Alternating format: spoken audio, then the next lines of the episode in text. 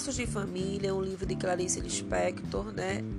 13 contos compõe essa edição, mas o conto Amor né, trata de uma dona de casa que termina os afazeres domésticos, né, os filhos foram para a escola, o marido foi trabalhar e ela começa a pensar naquele lapso do tempo que sobrou, teoricamente, e digamos que aquele pensar, voltar, o olhar para si, né? o medo de ter esse momento. Então, é, o nome dela é Ana. Ana é bem comportada, né? mãe de, de família. E de repente ela está dentro do transporte público e de repente uma freada brusca, né? E ela, ela se depara com um cego, né, que masca chicletes. Naquele mascado de chicletes é onde ela começa também a pensar sobre esses detalhes. E de repente ela, ela esquece do que vem à frente e para como se num parque e começa a pensar na vida dela, como se passasse um filme na sua cabeça, né? O que, que ela estava fazendo da vida, o que, que ela iria fazer, todos esses questionamentos. A partir daí, a insegurança, de certa forma, toma conta. Ana se desprende da, do seu mundo de rotinas. É, Ana já não era a mesma, tem medo de perder o seu refúgio, né, de desmoronar o seu lar, em que tudo foi feito assim de modo que um dia se seguisse ao outro e em que se podia escolher pelo jornal, pelo filme, pelo, pelo cardápio então tenta desesperadamente se reencontrar. De repente, uma angústia que tomou conta. Porém, era mais fácil ser um santo do que uma pessoa, porque tantos pensamentos estavam tomando conta naquele momento. Então, ela tenta desesperadamente se fechar né, nesse mundo interior, né, com muitas rotinas normal para cada pessoa, dependendo de suas atividades. E ficou tão perturbada que perdeu o ponto certo de descer quando ela estava no transporte. Quando percebeu, gritou. O motorista freou bruscamente e os ovos que Ana trazia foram ao chão, quebrando-se e se escorregando. Então, ela preencheu aquela hora né, perigosa desses, com esses devaneios, comprando ovos. Né? De certa forma, representa assim, a fragilidade da vida né? E, e, ela coloca numa sacola que Ana mesma tricotou. Vê-se nisso o significado da vida de Ana, né? quebrando naquele momento. Ela saiu daquela questão do comodismo e notou o que estava ao seu redor, observando como uma mulher, ela observa uma mulher de azul que estava ao seu lado, né, um casal de mãos dadas, uma mãe empurrando o filho, né, como se observasse o mundo ao redor. Ela foi parar no Jardim Botânico, como eu falei, né, um dos principais ambientes assim, que, que foi ressaltado nesse resumo. Ela contempla a natureza, a vida selvagem, né, aquela coisa do nascer, né, a, crescer, apodrecer, as coisas que se renovam. Ela nota, como eu falei, esse mundo.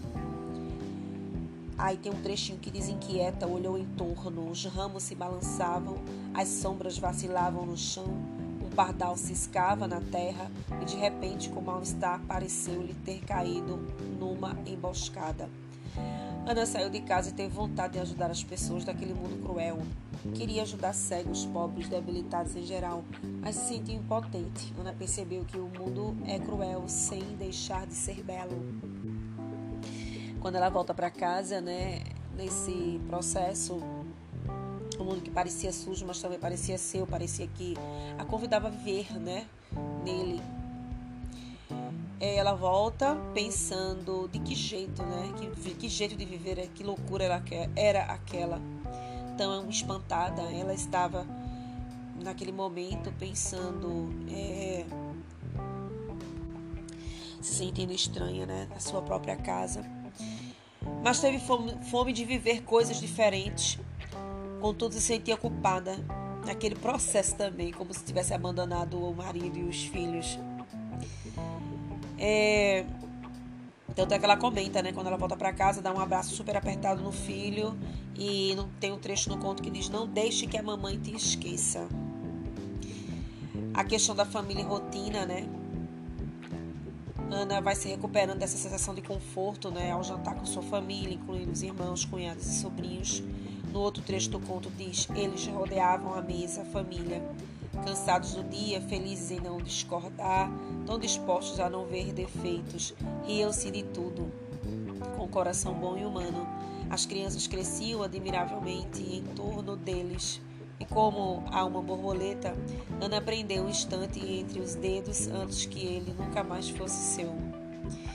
E ela volta a viver serenamente né, ao lado deles, guardando aquela memória, lembrando da alegria, da segurança familiar sem também esquecer o lado terrível do mundo lá fora, de certa forma, né? Pensando, é, ouvindo um barulho vindo da cozinha nesse processo, era um barulho que ela, ela fala no conto do problema no fogão defeito. Então, assim, é, é, aparentemente, conta do que retrata no conto, eles não tinham problemas financeiros, mas de certa forma não, não viviam assim, total, é, extraordinário.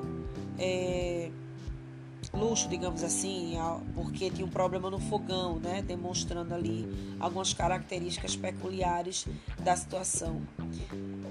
Mas mesmo assim, ela, ela quando ouviu o barulho, por isso que eu falei disso agora, do fogão, e ela então corre né, para junto do seu marido, dizendo: Não quero que lhe, que lhe aconteça nada nunca. Ele a deixou tranquila, segurou sua mão e levou para dormir, novamente para o sossego da vida doméstica.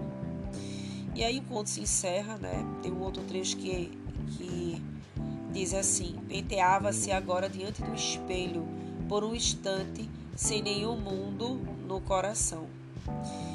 É... A narração desse conto se dá em terceira pessoa, com o narrador do tipo onisciente. Logo, ele possui acesso à questão das emoções, né, características do narrador onisciente, sentimentos e até mesmo das conversas interiores das personagens. Algo característico até das obras de Clarice. Particularmente eu acho bem interessante, eu gosto. Protagonista, como eu falei antes, é Ana, né? uma mãe esposa dona de casa que cuida da família, das tarefas de casa. Trata-se dessa única personagem com maior detalhamento psicológico, né? O restante a gente já falou aqui de uma maneira mais é, genérica. Ainda assim, a participação do marido, como eu falei, dos filhos e de um tal homem cego, né? Que ela avista lá mascando chiclete.